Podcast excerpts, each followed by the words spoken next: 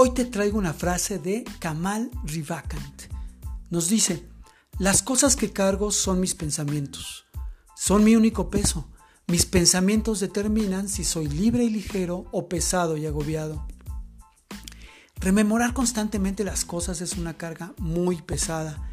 Debemos estar observando nuestros pensamientos constantemente y elegir aquellos que nos hagan superarnos. Gracias por escucharme.